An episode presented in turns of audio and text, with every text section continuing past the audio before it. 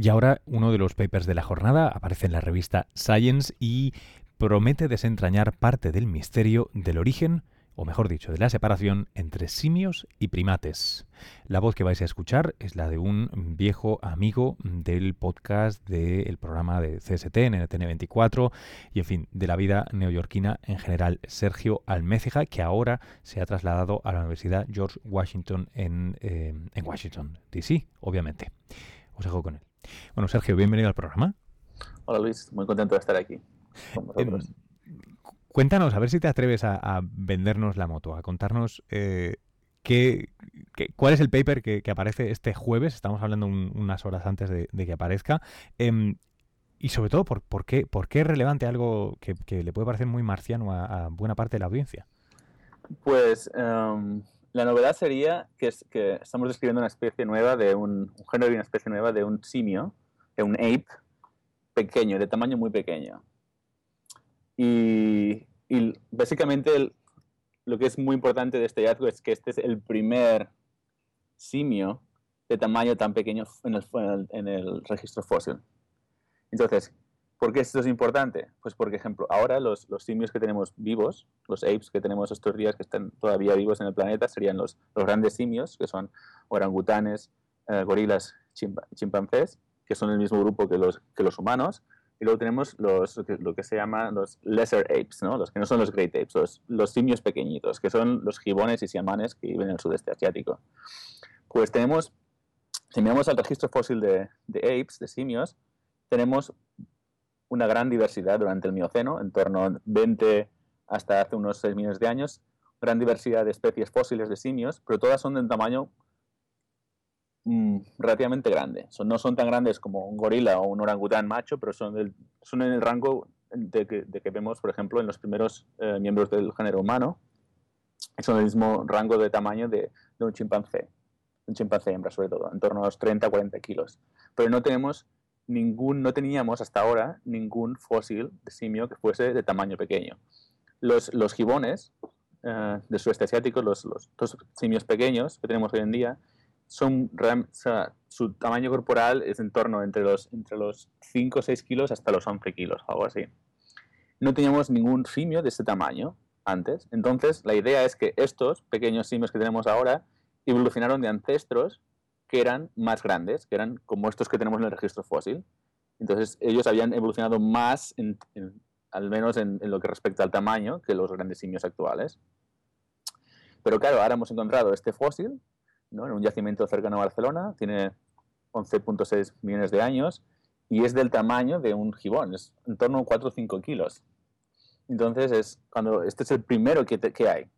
Entonces, esto abre la posibilidad, abre varias posibilidades. Una de ellas es que, hey, mira, en el registro fósil, de hecho, había simios grandes y simios pequeños.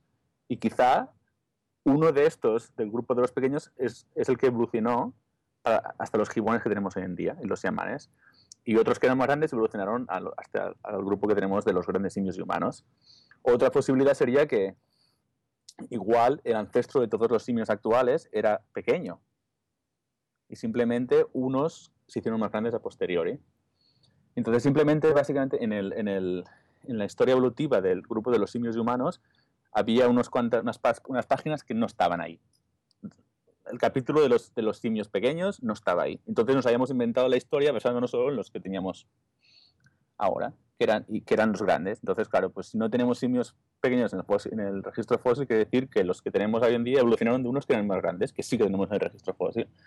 Este nuevo hallazgo abre la posibilidad de que de hecho había grandes simios y pequeños simios y unos evolucionaron hacia los gibones y otros hacia el grupo de, los grandes simios y humanos. Oye, ese... A ver, ¿cómo, cómo puedo poner esto? Eh, y, se, ¿Y se puede llegar a resolver esta, esta pregunta que, que, estás planteando ahora de nuevo? Eh, esta idea de que, de que, bueno, ahora existiría la posibilidad de que todo el grupo proviniera de eh, individuos más, más pequeños? ¿O es, ¿O es cuestión de ir rellenando, rellenando y rellenando cada vez más piezas hasta que alguna dé con...? Em, yo creo que, que, necesitamos más fósiles, porque solo este, este simplemente es uno. Entonces, al menos lo importante es que nos dice, eh, eh, prestar más atención a este grupo de pequeños simios porque estaba ahí. Tenemos que saber exactamente qué papel jugaron en la evolución de los simios humanos. Eso todavía no está muy claro porque solo tenemos uno. Pero lo que es importante es que en África, en torno a los 20 millones de años, 20 y 18 millones de años, hay muchos primates del mismo tamaño, así pequeños, que son raros, no, no, son exactamente como un mono actual, no son exactamente como un simio, pero tienen algunas características de uno y del otro. Entonces, como no son ni, ni como uno ni como otro, pues mucha gente, los, muchos investigadores los, los tenía ahí como aparte, de, no sabemos exactamente qué significan. Podrían ser ancestros de simios o podrían ser todavía algo más primitivo anterior a la divergencia de simios y, monos, pero al tener a un simio de ese tamaño pequeño como estos otros primates fósiles más antiguos en África, esto yo creo que lo importante es que nos está diciendo que tendríamos que volver a mirar todos estos fósiles con nuevos ojos, porque quizá estos ya sean también simios, ya sean posterior a la divergencia de simios y, monos, sean, están ya en nuestro lado evolutivo.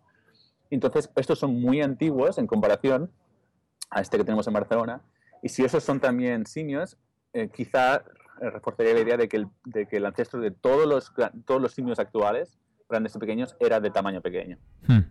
Pero habría que volver, habría que encontrar más fósiles e investigar más en profundidad estos fósiles que ya tenemos, que no sabemos exactamente dónde caen en el, en el árbol evolutivo. Hmm. Oye, ¿por qué, ¿por qué lo habéis encontrado ahora? Y precisamente en esa zona, en, cerca de Barcelona. Es, es, bueno, la zona es, tiene un potencial paleontológico increíble. Ah, el problema es que es muy difícil encontrar fósiles. De hecho, la única... Ha, habido paleontólogos trabajando en la zona esta de los Calets de Pirola, cerca de Barcelona, desde los años, desde 1940 o así. Pero durante muchos años de prospecciones, los hallazgos eran muy... Eran básicamente piezas aisladas de diferente, no, específicamente de simios, pero de fauna que vivía en la época. Creo que el hallazgo más destacable fue en dos molares de un simio fósil, pero básicamente era muy difícil encontrar. Sabemos que, que, estaban ahí, pero era muy difícil encontrarlos porque es, simplemente la, la, geografía es muy complicada. Está, actualmente está todo cubierto de vegetación. puedes estar picando meses sin encontrar un solo fósil hasta que de golpe hay una acumulación de fósiles y es, es muy difícil saber dónde los fósiles están. Pero nosotros encontramos este fósil porque eh, durante, esto fue empezando a finales del 2002, una compañía empezó a construir un, vertedero en la zona para tirar residuos. Y entonces, eh, básicamente había entre dos, tres, cuatro a veces máquinas excavadoras moviendo tierras 10 horas al día, cada día de la semana. Entonces ha habido un grupo de paleontólogos, que incluido yo he estado entre ellos también varios años allá, básicamente haciendo control paleontológico, yendo frecuentemente, siempre mirando que dónde están trabajando las máquinas, si están trabajando en sedimentos que son miocenos, que puede haber fósiles. Y de hecho esto fue en el 2011, es cuando uno de, mis colegas encontró unos, unos cuantos huesos que pertenecían a este esqueleto, a esta nueva especie. Entonces paramos la excavación y, hicimos y ahí paramos la construcción, hicimos que las máquinas se movieran a otro sitio a trabajar, hicimos una excavación y recuperamos el resto de los fósiles de este individuo. Pero básicamente sin la ayuda de estas máquinas moviendo tierra muchas horas al día en grandes cantidades, es casi imposible encontrar nada en aquella, en aquella zona. O sea, ha sido, una, ha sido básicamente suerte. Es, es un poco, eh, tiene, tiene, un cierto cariz eh, de, de, trato fáustico, ¿no?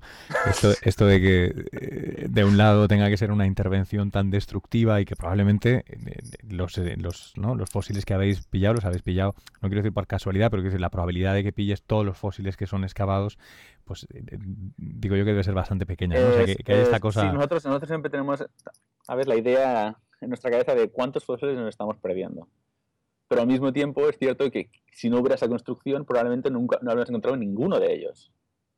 Entonces este es el consuelo que tenemos. De que al menos la, la ley de patrimonio en España ahora y en Cataluña es, es muy...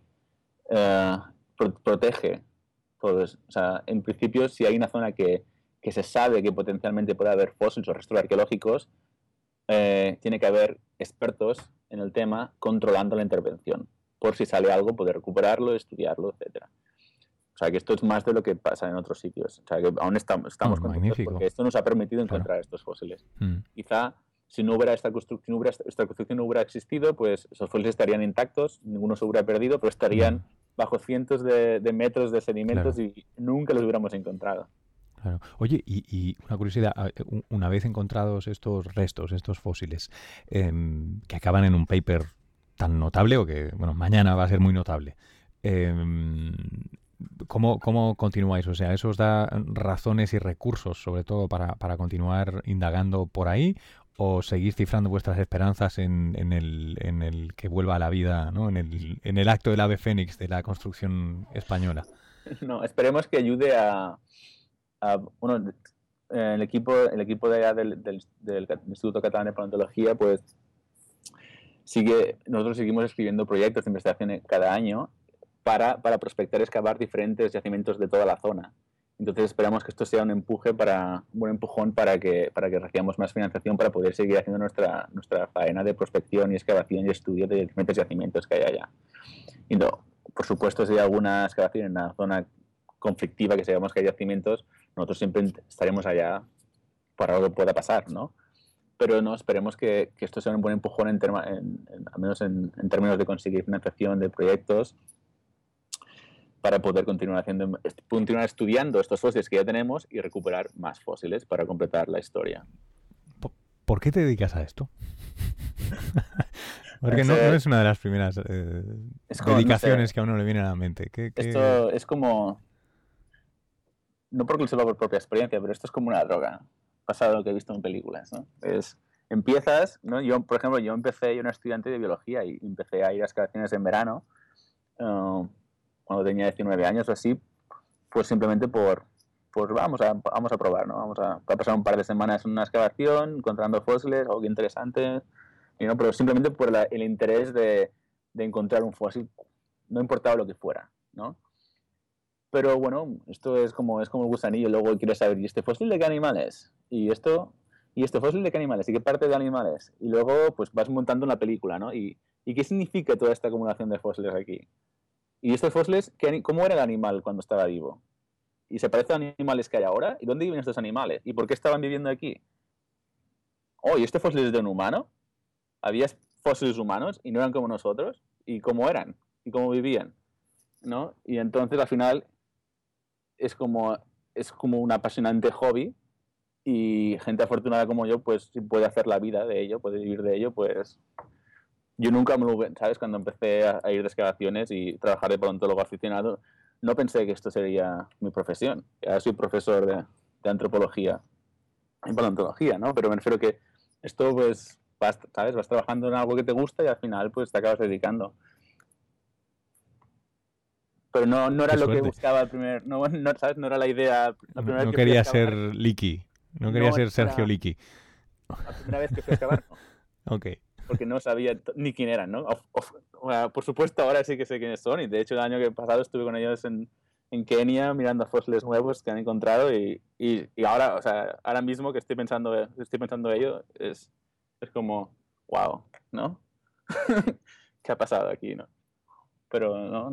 Así es como, empieza como un... A ver, yo conozco muchos casos de gente que, que al revés, ¿no? Que ha empezado, ha venido a excavar, estudiantes de carrera de geología o biología, relacionados han ido a excavar, han venido a excavar con nosotros algún yacimiento en verano y les ha parecido interesante, pero, pero al final de la excavación esto es muy interesante, pero yo no quiero dedicarme a esto. Yo quiero tener un trabajo que estoy en mi despacho ganando un buen sueldo y, no, y a las 5 de la tarde ya Ya. a casa, ¿no? Claro, y, claro, y esto, pues, el mundo académico en general no es así, ¿no? No. Pero hay gente que le gusta e intenta seguir trabajando en ello y, y es muy... Ni el, del por- perio- ni el del periodismo, eh, debo decir. Pocas veces a las 5 estás haciendo No, bueno, me imagino, ¿no? Es el- debe ser peor estas cosas. Sí, Lo sí, podría ser padre, cabe- podría ser padre Exacto. y entonces todavía complicaría más la papeleta, pero No, dentro de lo que cabe, los fósiles no tienen prisa. No es lo que digo así. A ver, si estuvieras en un laboratorio que tienes que hacer un experimento cada Sí. 10 horas y si no tienes que volver a empezar porque algo ha salido mal. sí. Pero los fósiles, pues mira, si tienes que parar un estudio, pues lo paras y ya continuarás. El fósil no, no va, va a seguir ahí, no va a pasar nada. Sergio, ¿tú eh, usas Twitter? Pues no, no uso. De- deberías, porque eso es un gran tweet. Lo voy a hacer por ti. El de los fósiles no tienen prisa. Saldrá mañana con la entrevista. Ah, Pues muy bien. No, es algo que siempre. Digo, Mira, dentro de lo que cabe, los fósiles no tienen prisa. Muy bien, muy bien. Oye, enhora, enhorabuena por el, por el trabajo y, y qué bueno tenerte otra vez por aquí por, por el. Bueno, por los programas, porque esto saldrá en la tele y saldrá también en el, en el podcast, en la web. Muchas gracias, Luis. Hasta aquí la conversación. Sabéis que toda la ciencia, salud y tecnología la podéis encontrar diariamente en CST, en NTN24, el canal de las Américas, sintonizándonos en vuestra plataforma favorita y seguidnos en Twitter arroba CSTNTN24 y a mí personalmente en arroba Luis-Quevedo. Hasta la próxima.